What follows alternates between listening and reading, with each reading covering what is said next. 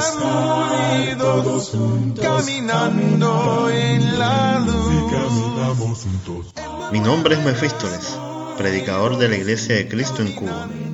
Esto es El Estudio del Domingo, un podcast para juntos aprender de la palabra de Dios.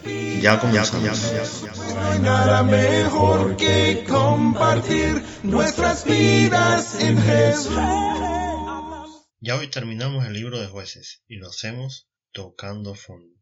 Cuando pensamos que ya hemos visto todo, la historia nos muestra que todavía no hemos llegado al final de la depravación. Nos preguntamos, ¿esto es lo que esperaríamos del pueblo escogido de Dios?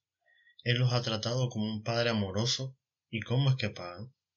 Nuevamente en la historia participa un levita que vivía en la parte más remota del monte de Efraín. Recordemos que ellos eran los que habían sido escogidos por Dios para ministrarle al Señor en el tabernáculo, hacer los sacrificios y enseñar su ley. Si los líderes espirituales de la nación estaban perdidos, ¿qué podemos esperar del pueblo de Dios?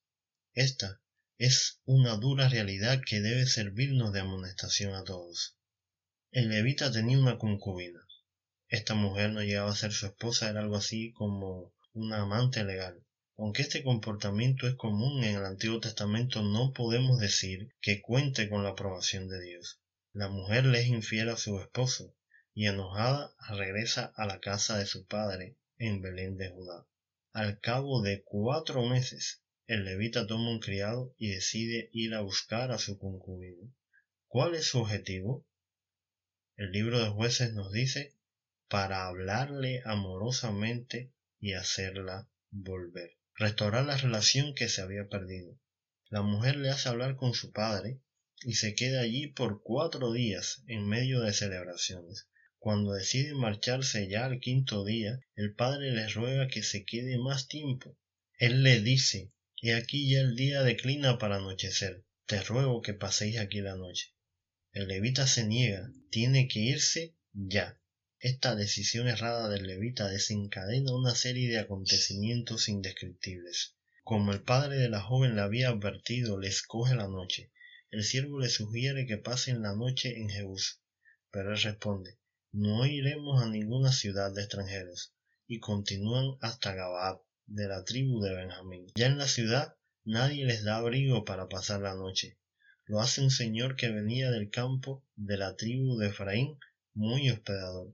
Sus coterráneos se muestran como los impíos al no prestar ayuda a los viajeros. ¿Cuántas veces nos ha pasado que pensamos que en la comunidad de nuestros hermanos, dentro de la iglesia, vamos a encontrar ayuda y nos decepcionan, se comportan como una persona sin Dios?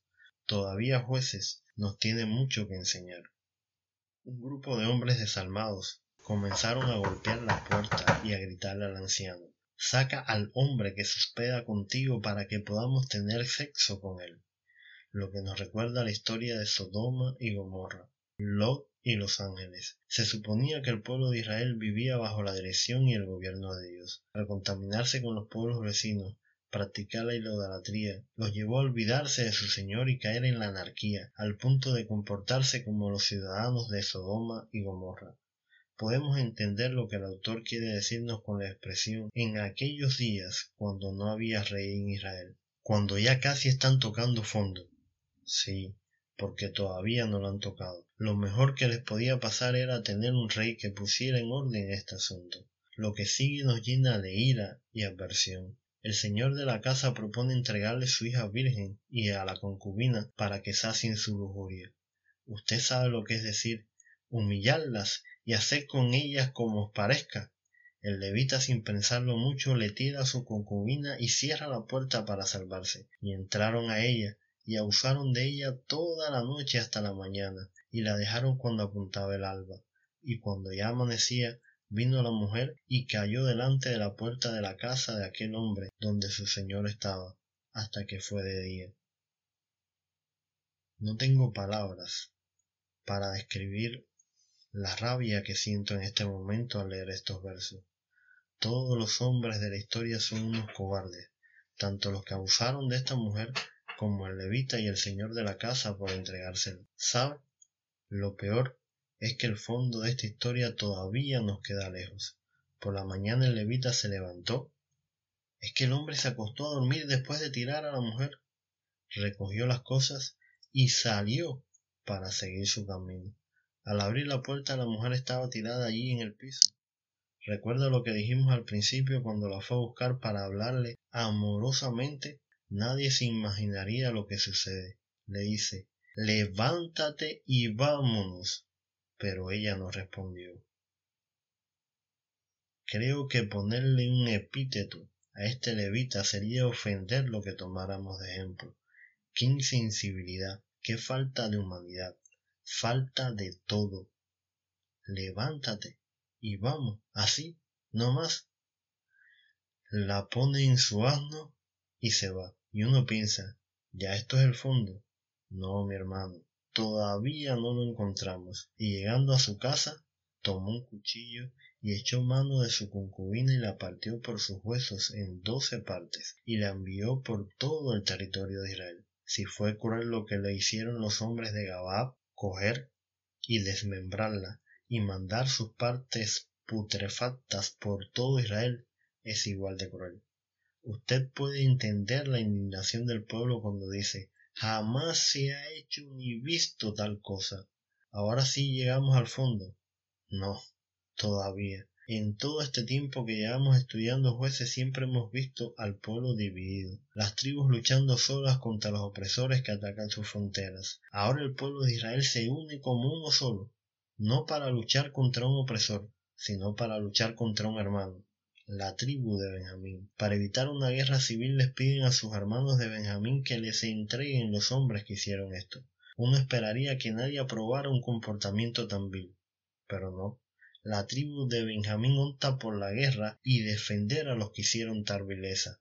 La historia termina con una tribu menos y movidos por la misericordia y la cordura toman las medidas para que Benjamín no desapareciera del pueblo de Israel. Qué bajo han caído. Y así termina. En estos días no había rey en Israel. Cada uno hacía lo que bien le parecía. Usted está escuchando el podcast el estudio del domingo. Continuamos la serie Jueces de Israel.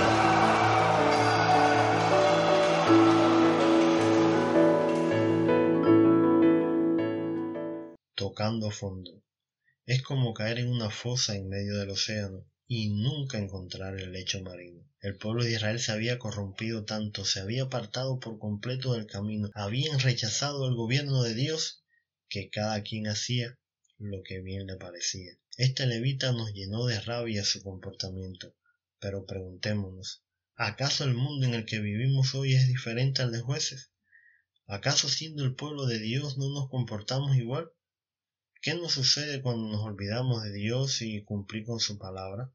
¿Acaso no somos unos cobardes y cedemos a la presión que el mundo nos hace por miedo a lo que nos pueda pasar o lo que podamos perder?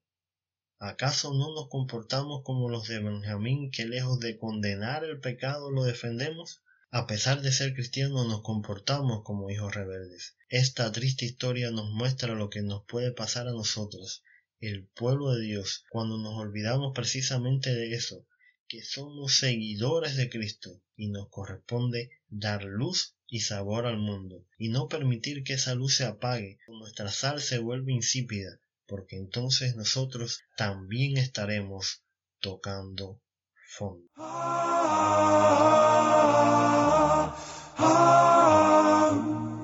Gracias por escuchar. Te invitamos a que nos sigas en Facebook o Telegram como Compartiendo Estudio. Para contactarnos o sugerir algún tema, lo puedes hacer por el correo compartiendoestudio.gmail.com hasta un próximo episodio. El Señor, esté con nosotros.